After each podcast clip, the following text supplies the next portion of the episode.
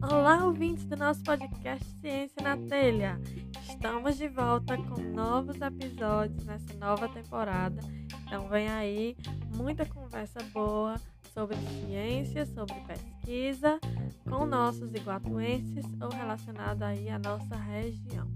Estão preparados? Então vem comigo, vamos ver o que é que a gente preparou para essa nova temporada. Esse episódio de hoje conta com dois pesquisadores de áreas distintas, mas que ainda estão sob esse guarda-chuva aí da pesquisa ambiental, e eu acho que foi muito importante para mostrar para vocês quão rica essa área pode ser, vertentes de atuação e que mesmo sendo em coisas completamente diferentes, eles ainda estão lutando pelo meio ambiente. Né? Então, é uma introdução é, mais geral, esse episódio, uma conversa mais geral sobre a pesquisa ambiental e que também vai nos abrir um pouco para o episódio que vem seguinte, que é mais específico sobre os resíduos sólidos aí na nossa região de Iguatu. Então vem comigo ouvir essa conversa com o Auriberto e o Célio.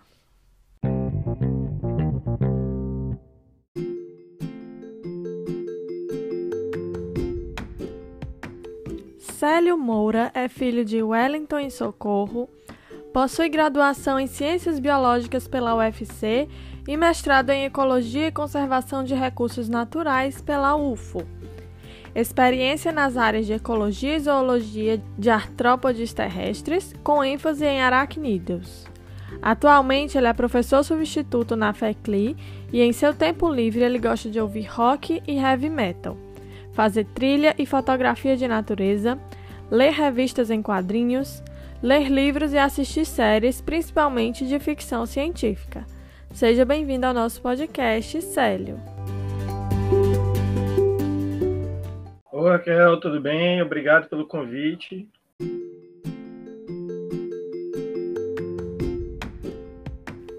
Auriberto Júnior mora em Campina Grande, na Paraíba, mas é do bairro 7 de Setembro.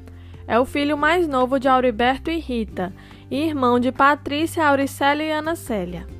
Ele é formado em Engenharia Ambiental e Sanitária pelo IFCE de Juazeiro do Norte, tem mestrado em Engenharia Civil e Ambiental pela Universidade Federal de Campina Grande e está fazendo doutorado em Engenharia Ambiental pela Universidade Estadual da Paraíba.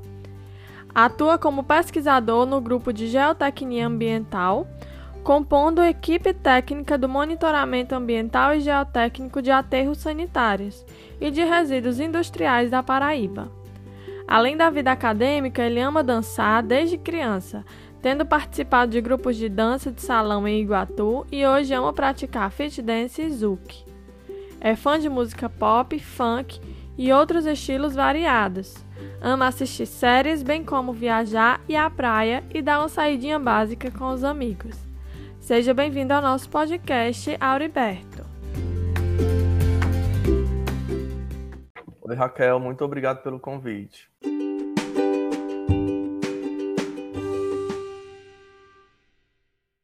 Então, é um prazer ter aqui hoje o Célio e o Auriberto. Eu achei muito interessante construir esse episódio por conta de, de serem duas experiências que eu acredito que vão ser diferentes, duas visões diferentes, né?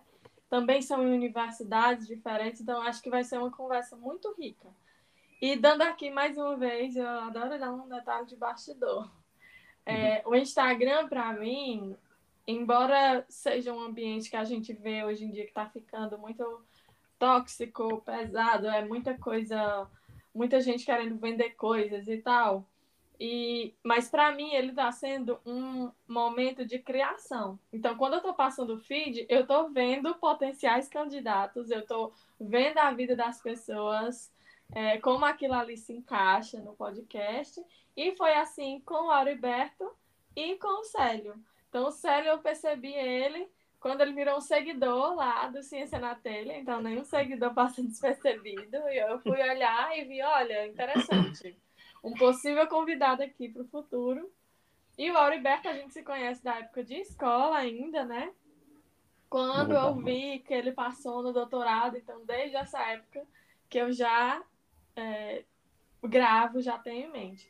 Então, é, ter essa ideia agora de juntar eles dois, eu acho que vai ser muito rico para a gente. E para começar, para vocês começarem a ver essa diferença, como vai ser bom, eu queria que cada um começasse a falar um pouco como é a sua área de pesquisa e qual é a sua área de pesquisa.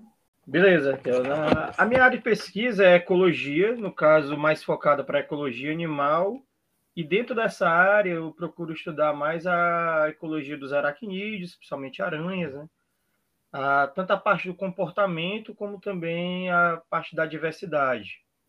E mais recentemente trabalhando também com algumas outras questões relacionadas a esses grupos de, de animais. Raquel, então, o engenheiro ambiental ele tem muitas possibilidades de área de pesquisa, né? E quando eu entrei na graduação, eu tinha essa expectativa de ter experiências em, em todas as áreas que fossem possíveis para mim para que eu pudesse entender em qual área eu iria me identificar mais, em qual área eu iria ter mais prazer de pesquisar, sabe? Então, durante a graduação, eu consegui trabalhar com qualidade de água de abastecimento, trabalhei com águas para reuso, trabalhei com análises físico-químicas de água e de efluentes, trabalhei também com projetos de educação ambiental, que é uma área assim mais social de conscientização da população, sabe? E uma das últimas áreas que eu vim a ter experiência foi os trabalhos com resíduos sólidos, que eu acabei me identificando bastante com essa área. E mesmo assim, eu tive muita dificuldade de escolher em qual área seguir, porque de fato eu passei a gostar de todas as áreas que eu tive experiência, né?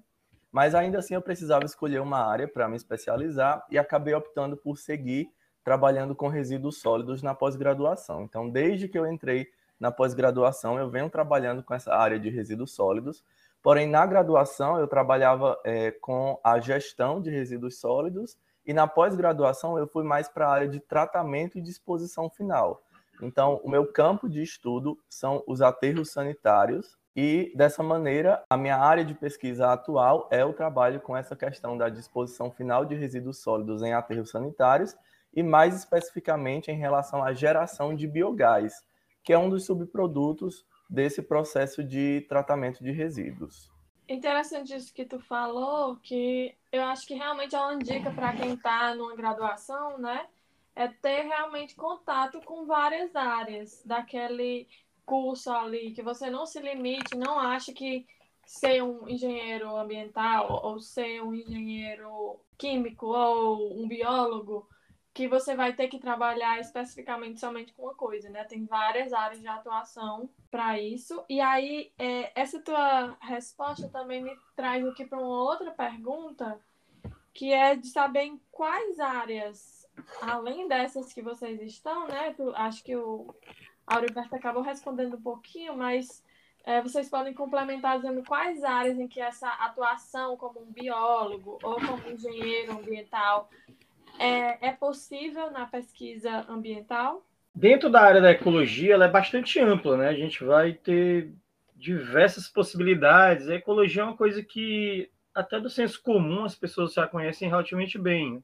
E aí, quando a gente vai para áreas mais específicas, dentro da ecologia, que já é um universo de coisas, a gente tem muito agora, mais recentemente na biologia, muito interesse do, dos alunos que estão se formando em procurar seguir a carreira de consultor ambiental, técnico de meio ambiente, alguma coisa relacionada.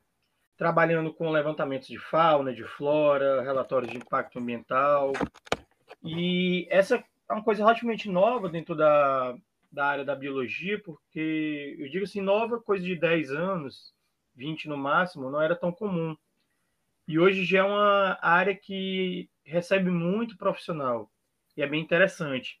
E isso pegando só um ponto específico, né? Se a gente for pegar coisas mais amplas, a ecologia permite uma grande possibilidade dentro da biologia para trabalhar com pesquisa ambiental, seja lá da conservação do meio ambiente, trabalhando com ONGs também, tem a parte de educação ambiental, como o Heriberto já falou aí, né, que é uma parte que é até multidisciplinar. Então é uma área que é bastante ampla, né? tem muitas possibilidades que cada vez mais está sendo importante. Né? Só queria ressaltar uma coisa importante também, que dentro dessa questão ambiental, ela não pode ficar fechada a uma determinada classe ou um determinado nicho de pesquisa, ela precisa ser multidisciplinar, senão a gente não consegue resolver ou pelo menos abarcar o problema de várias, vários pontos de vista. Em relação à atuação na pesquisa né, da engenharia ambiental, de fato eu acabei já comentando um pouco sobre isso, e são inúmeras possibilidades mesmo, né? Porque a gente pode escolher trabalhar com recursos hídricos, então é, vem é, algumas áreas de atuação, como a qualidade de água para abastecimento humano, é, água para reuso, né? a gestão de recursos hídricos. A gente pode escolher trabalhar também com saneamento mais voltado para o tratamento de efluentes, onde a gente vai estudar uma, uma nova tecnologia, uma nova técnica para tratamento de efluentes, né, para o lançamento em corpos hídricos, por exemplo. Tem também a área de resíduos, então a gente pode trabalhar com a gestão de resíduos municipal, a gente pode trabalhar com o tratamento de resíduos, seja em aterros sanitários, incineradores, dentre outras técnicas. Tem também uma área mais voltada para o geoprocessamento, que são análises espaciais, né? Tem a poluição hídrica, tem os trabalhos com poluição atmosférica também, né? Onde a gente vai estudar, por exemplo, a emissão de gases para a atmosfera. É... tem também a área do desenvolvimento de tecnologias em si, né? Que é um pouco do que eu estou atuando também atualmente no meu doutorado, que é o desenvolvimento de uma tecnologia. Tem também a área de educação ambiental, que já é a parte mais social da engenharia ambiental. Eu costumo dizer que a engenharia ambiental, dentre todas as engenharias, ela é a mais social, sabe? Porque uhum. existe de fato esse trabalho com a conscientização. E isso é muito importante. Então, assim, a pesquisa em si, dentro do campo da engenharia ambiental, ele abre inúmeras possibilidades. E é importante, como eu já comentei, ter essa questão da experiência em várias áreas, porque quando você vai trabalhar com pesquisa, é importante que você goste daquilo que você está fazendo, né? A gente que, que atua nessa área, a gente sabe que é muito difícil pesquisar. Então, é importante que a gente escolha uma área que a gente se identifique, que a gente goste daquilo que a gente está fazendo, para que a gente possa ter estímulo para continuar e para desenvolver e ir cada vez mais além, né? Eu acho que também, além disso que vocês falaram, eu percebi, por exemplo, quando o Célio falou na consultoria ambiental. Eu atuei na consultoria ambiental também, como química. E no, até no próprio trabalho aí do Auriberto, que é com aterros sanitários, geração do biogás, né? Isso. Um das vertentes do meu trabalho também iria ser aplicado no caso do tratamento do bio, biogás. Então, eu acho também interessante mostrar que para você trabalhar com determinadas áreas, não necessariamente você precisa ter aquela formação específica, né? Hoje em dia a gente está tendo aí um, uma atuação de vários profissionais que acabam né? convergindo né? em uma mesma aplicação, né? Em uma mesma área. Isso. A interdisciplinaridade. Justamente. Isso. E aí eu queria saber é, também eu acompanho bastante o Hugo Fernandes, que é Sim. um grande comunicador, né? De ciência no Instagram hoje em dia. Ele já faz isso há muito tempo, eu sei. Mas eu acho que ele também é da ecologia, né? Isso, Hugo, inclusive, colega. Vou deixar aqui um abraço, um abraço para ele. O Hugo trabalha com várias áreas dentro da ecologia também, principalmente na área da zoologia, né? Ele é mais ligado para essa parte, a parte de zoologia dos mamíferos, que é a mastozoologia.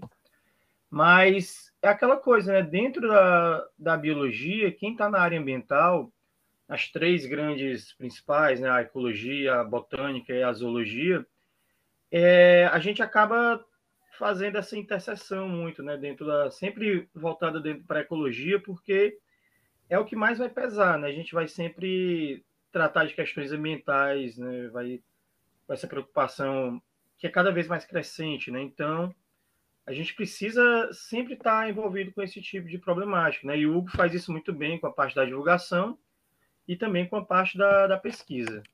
Eu queria fazer essa próxima pergunta, que é qual o impacto de pesquisas como essa de vocês que vai ter na sociedade? E aí eu queria acrescentar isso, né? É, o conhecimento que a população tem tido, seja pela uma divulgação científica é, de um determinado divulgador em algum canal, né? Não apenas no Instagram, no YouTube também, mas é, também o conhecimento que a sociedade tem tido sobre esses temas atualmente. Qual é o impacto que isso tem?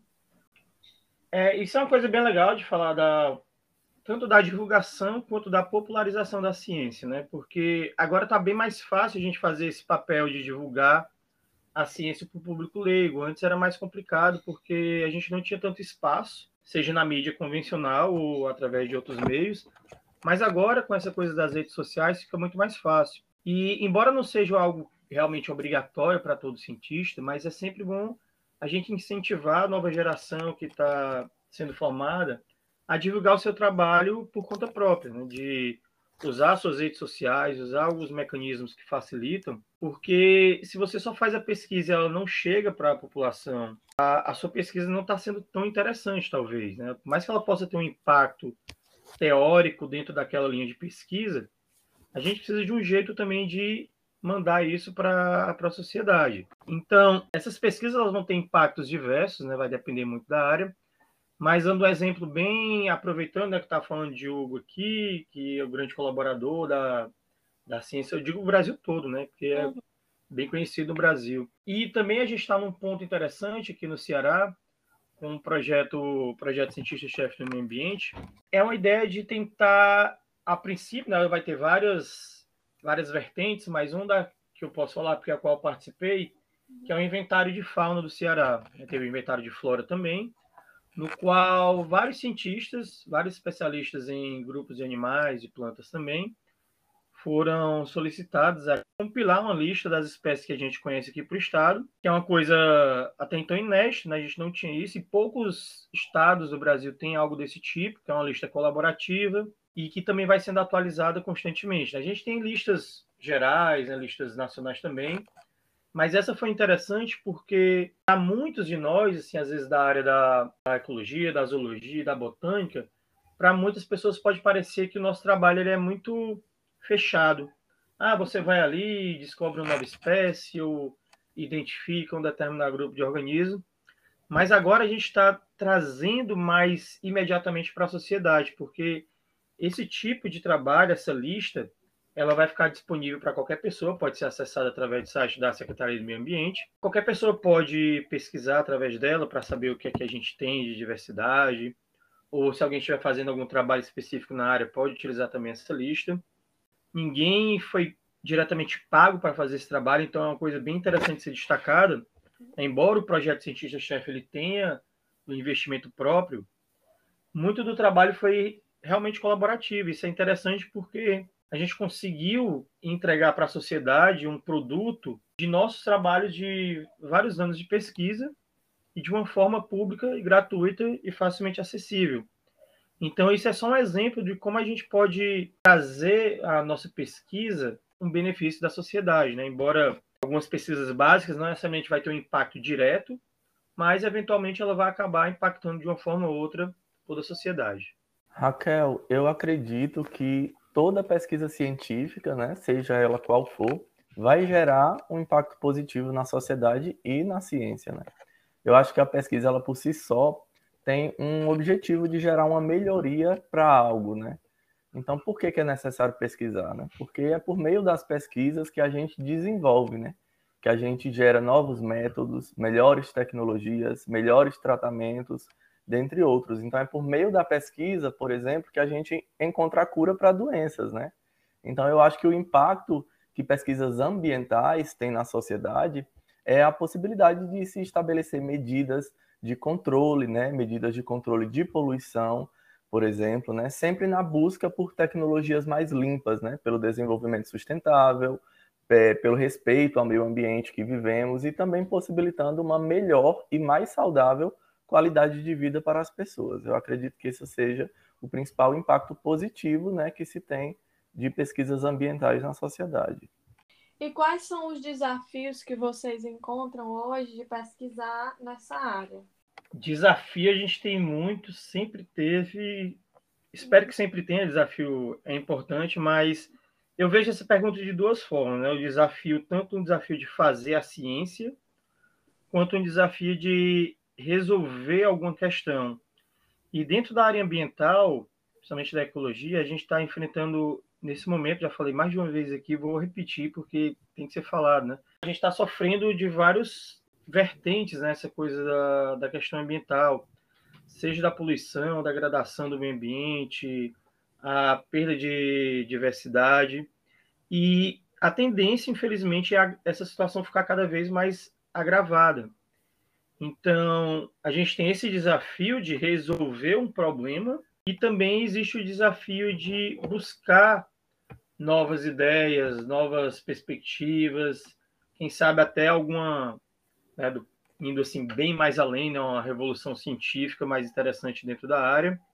A gente tem às vezes algumas pequenas revoluções, mas às vezes juntando tudo isso acaba gerando algo maior. Mas do ponto de vista da prática da, da pesquisa, a gente está também enfrentando alguns desafios políticos, né? A questão de falta de investimento em várias áreas, né? redução do investimento em algumas que já existiam. Isso gera um impacto muito grande naqueles que ainda estão na, no processo formativo, né? dentro da universidade, os alunos de graduação, porque é lá que eles vão começar a, a ter alguma perspectiva do que vão seguir no futuro. E quando a gente está nessa situação de baixa perspectiva, isso faz com que esses alunos acabem seguindo algum outro caminho, alguns até desistindo da, da carreira, né, do curso, para tentar um curso que, para a visão deles, seria mais rentável, ou mais rapidamente rentável para eles, né? E não dá para a gente ser contra isso, porque as pessoas precisam né, disso para viver.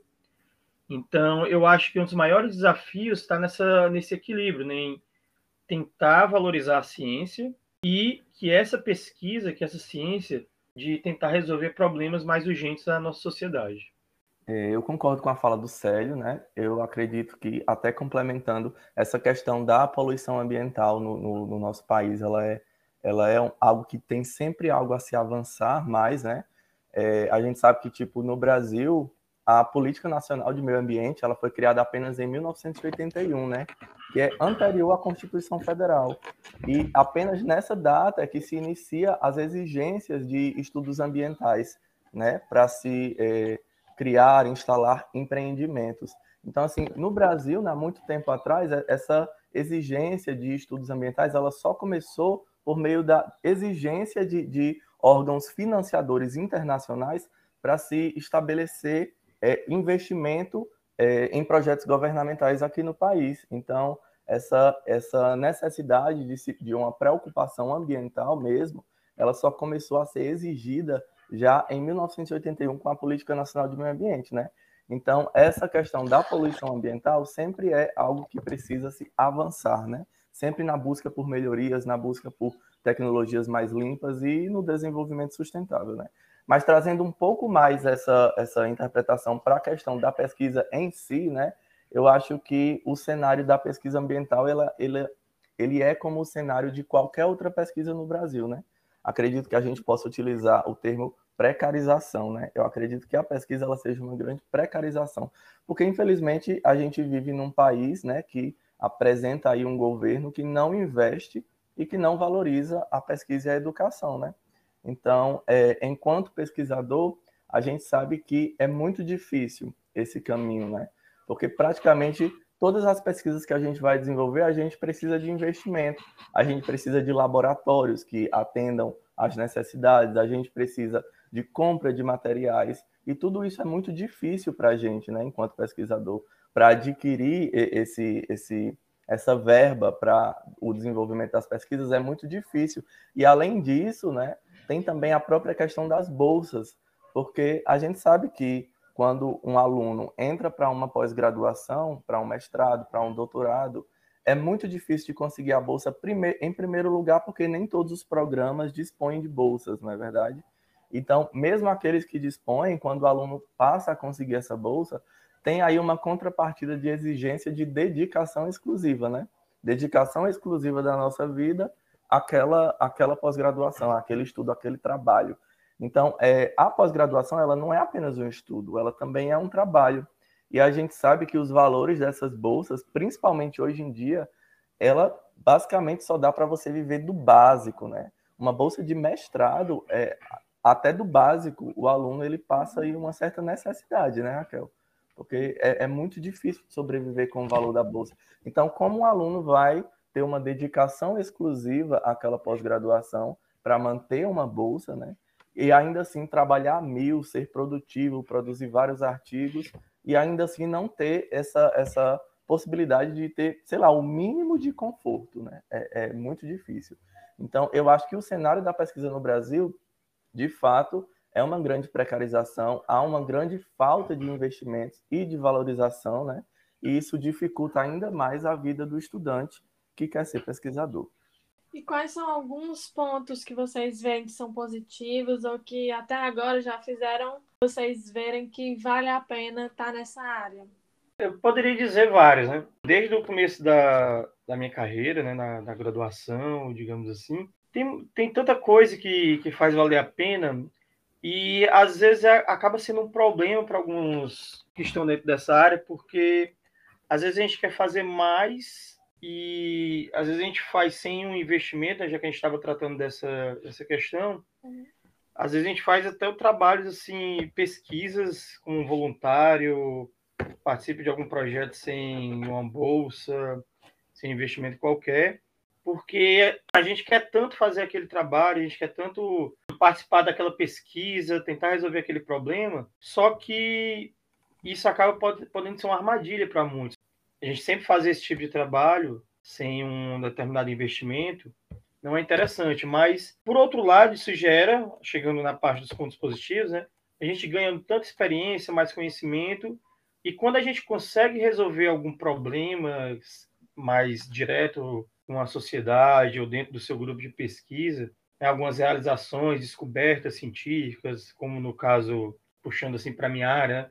Descoberta de novas espécies, ou quando a gente consegue realizar algum projeto que vai conservar alguma área, proteger uma espécie ameaçada, isso dá uma, uma satisfação muito grande, né? e ver que e a gente vê que vale a pena seguir dentro dessa área, mesmo com todos esses problemas. É claro que a gente quer mais valorização do nosso trabalho. A gente precisa disso também. E a gente vai ficar sempre nessa dualidade, né? A gente vai fazer coisas que são satisfatórias para a gente, vão trazer benefícios para a sociedade, e às vezes a gente não tem um investimento para a nossa pesquisa, falando assim de forma bem geral para todo mundo. Mas sempre vão ter pontos positivos dentro dessa, dessa caminhada dentro da ciência, eu vejo isso, né? Mas sem esse investimento, esses pontos positivos talvez fiquem um pouco, digamos assim, não tão bem evidentes para quem está, somente no começo dessa, dessa jornada. Mas sempre vai ter alguma coisa boa para a gente enxergar dentro dessa área. Eu acho que isso é até uma pergunta que eu, eu posso responder assim com, com muita leveza, sabe? É, mesmo depois de apontar tantos entraves, tantos desafios dentro da pesquisa, por que, que eu escolho esse caminho, né? Por que, que mesmo sendo tão difícil, eu ainda escolho estar nesse caminho? E a resposta para mim disso é muito simples. Eu amo pesquisar. Eu amo pesquisar. Raquel, eu fiz graduação no Instituto Federal do Ceará, Campo Juazeiro do Norte, lá é que tem esse curso de Engenharia Ambiental e Sanitária, e eu lembro que no meu primeiro semestre, logo quando eu entrei na faculdade, eu ficava caminhando ali nos corredores da universidade entre uma aula e outra, né? E eu passava do lado de um laboratório de química. Lá tinha umas janelas assim de vidro.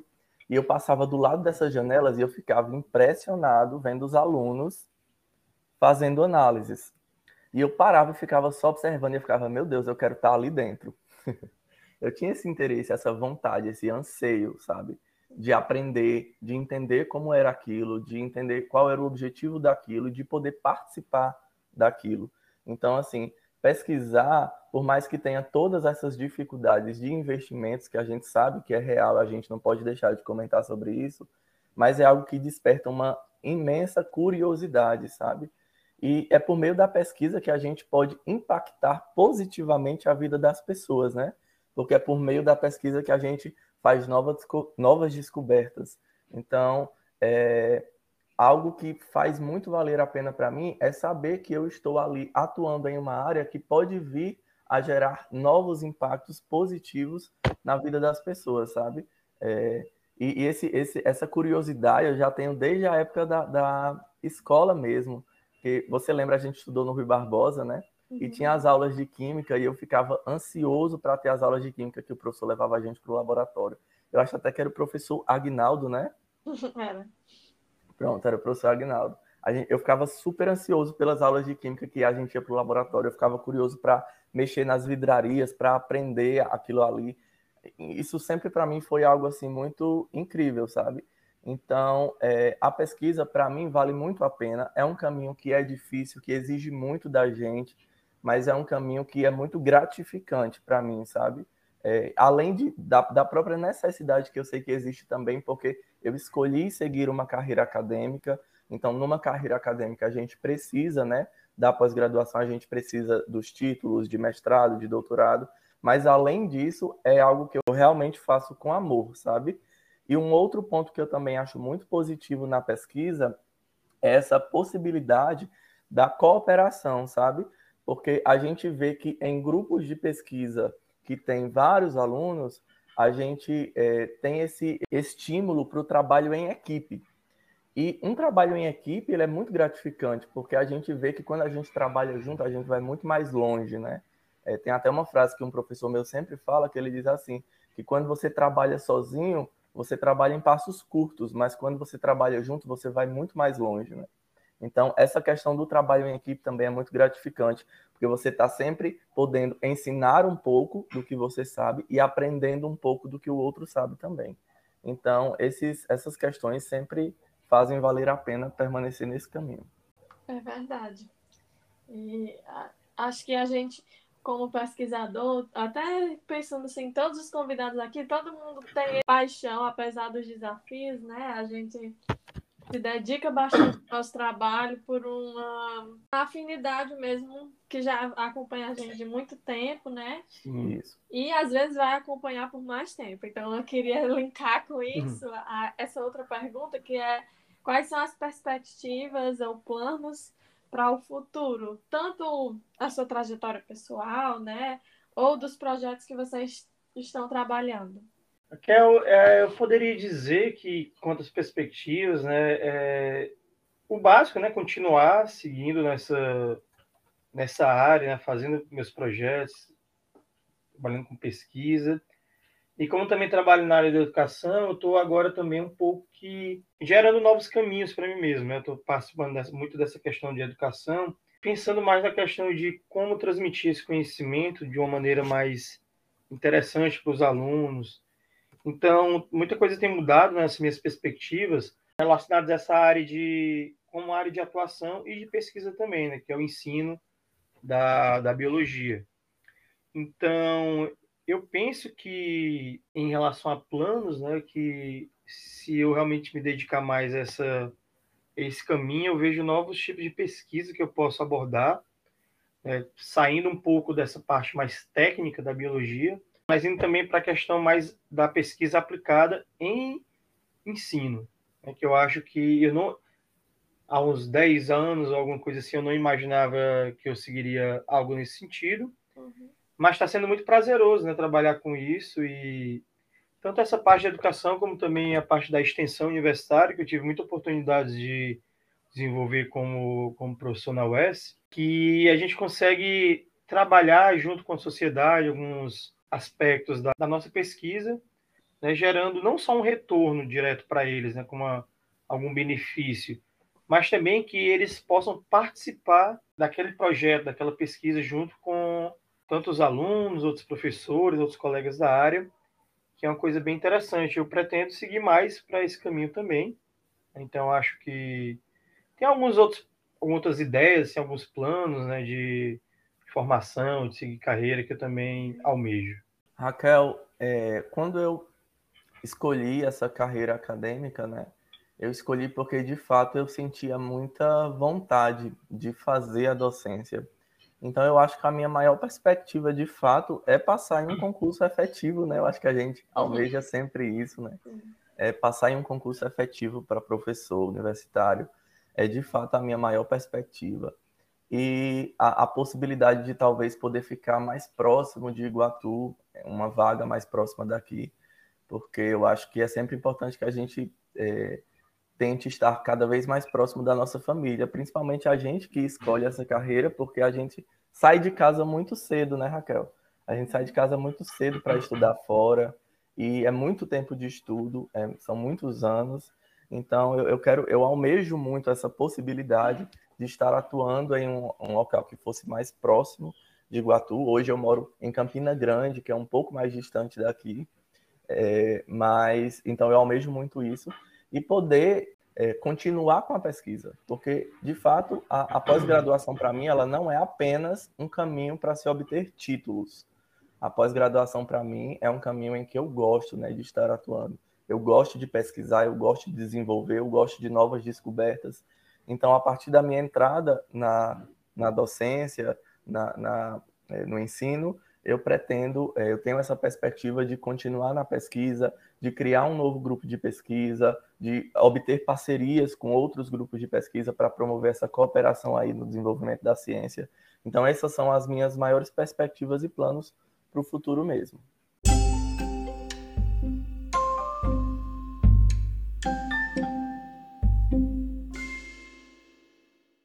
E vocês têm alguma dica ou sugestão para quem está se preparando para entrar nessa área? Olha, Raquel, dá para dar muitas dicas, sabe? Assim, tanto de dicas mais diretas, né, do que uhum. fazer, o que não fazer, mas cabe muito, né, da, da descoberta. Mas uma dica importante é buscar muita coisa assim dentro da sua área, tentar ver outras perspectivas e não ficar muito fechado num único nicho de pesquisa, digamos assim, né? é ver as possibilidades, porque não é incomum a gente mudar a nossa trajetória né, dentro da ciência. Às vezes você está indo para um caminho e acaba, às vezes, querendo ir para outro, às vezes aparece alguma oportunidade de participar de um projeto, por exemplo, que seja multi-institucional, multidisciplinar, e você vai precisar de alguns novos conhecimentos que talvez você não tivesse interesse durante a sua graduação, né? Então, que faça muitos cursos, né? participe de eventos, isso é sempre importante, né? trocar essas experiências, né? Apesar de toda a desgraça né, momento de pandemia, a gente teve algumas coisas que, infelizmente, só apareceram mais efetivamente agora, mas não precisava que a gente passasse por uma pandemia para enfrentar uma pandemia para isso, né?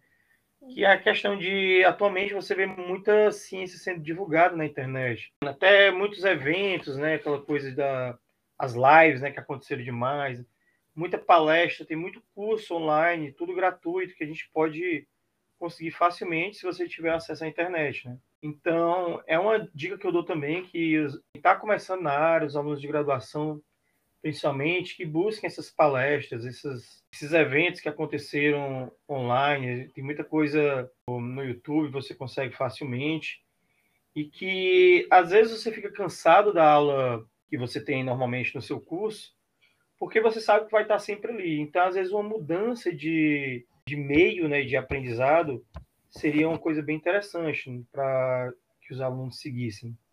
Raquel, eu acho que uma dica para publicações em si seria, de início, quando o aluno ele, ele quer realizar uma publicação, escrever sobre um determinado tema, é interessante que se monte primeiro um banco de dados, né?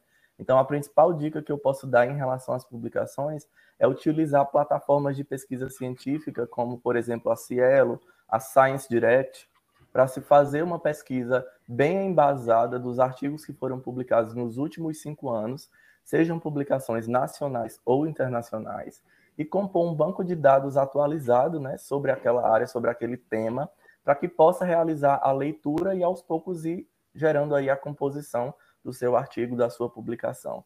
É, na graduação é muito interessante que a gente participe de eventos científicos, né? Como o Célio mesmo já falou, isso é muito importante porque nos eventos a gente aprende muito, a gente tem uma troca de experiências, isso é muito é muito importante para o crescimento profissional do aluno, sabe?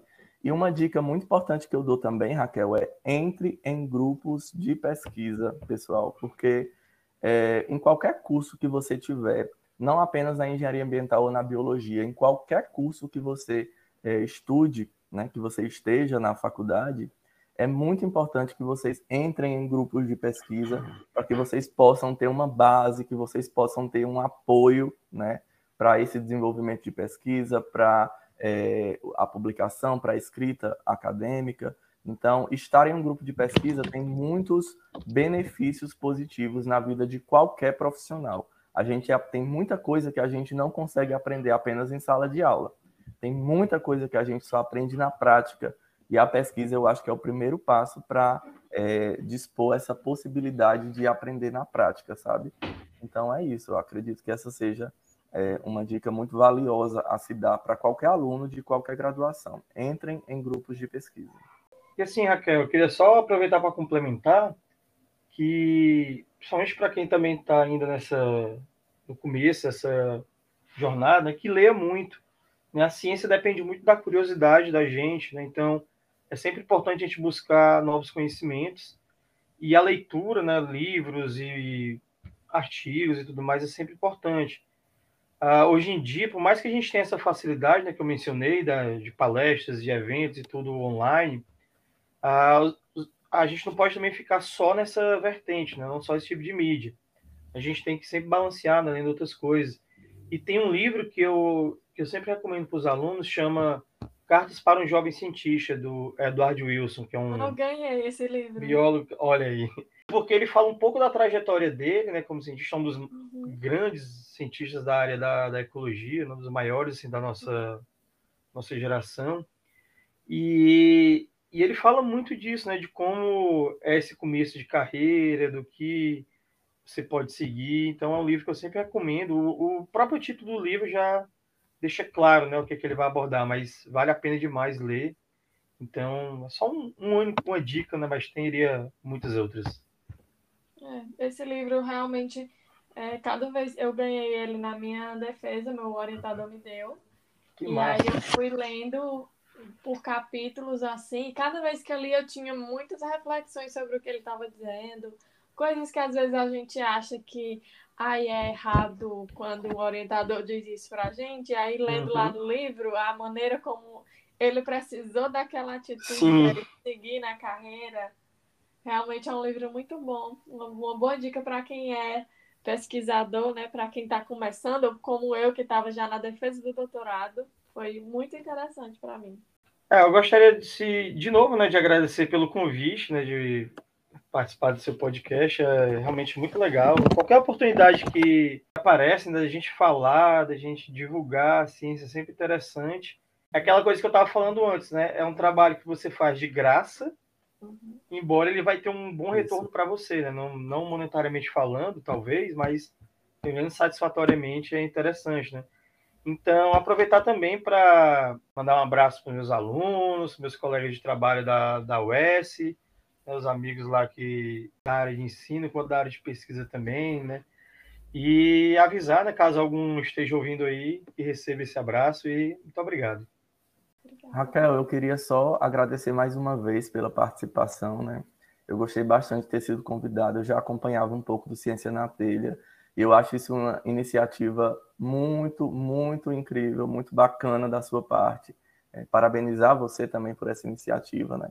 É muito interessante porque tem um, um tem um quê, né, desse, desse, do Ciência na Telha, que é o fato de você estar tá entrevistando mais iguatuenses. E eu achei isso o máximo, porque a gente está numa cidade que, de certa maneira, é uma cidade pequena, né? É uma cidade um pouco grande se for comparar com, com cidades interiores, mas não é uma cidade tão grande e está podendo dar essa, essa permissão de visualização da, daquelas pessoas que saem da bolha, né? E que vão atrás de suas carreiras, vão atrás de seus sonhos.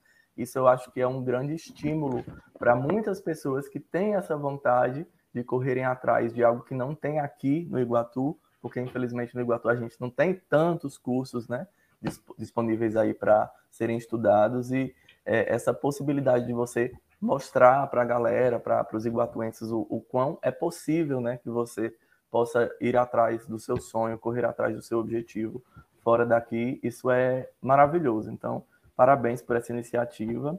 Estou muito agradecido por poder fazer parte né, desse podcast. E é isso. Obrigado por tudo e quero só mandar um beijo para a galera de Campina Grande, para os meus colegas, para os meus amigos, para a galera de Juazeiro do Norte também, que são os meus colegas de, de curso, de graduação. É, um beijo para todo mundo e é isso. Muito obrigado. Eu que agradeço a presença dos dois, terem se disponibilizado. Eu acho que está sendo uma boa, um, uma boa apresentação da área ambiental para as pessoas, porque também eu vejo um estereótipo de que muitas vezes ah, é ambiental, você vai apenas abraçar árvores e tem tantas é. coisas. E gostaria de agradecer por terem, é, por me ajudarem nesse projeto, né? E que a nossa discussão continue aí nas nossas redes. Você tem algum comentário, quer fazer alguma pergunta para eles, manda lá no nosso perfil, que eu repasso. Tenho certeza que eles vão estar ainda felizes em responder alguma dúvida que alguém tenha. E é isso.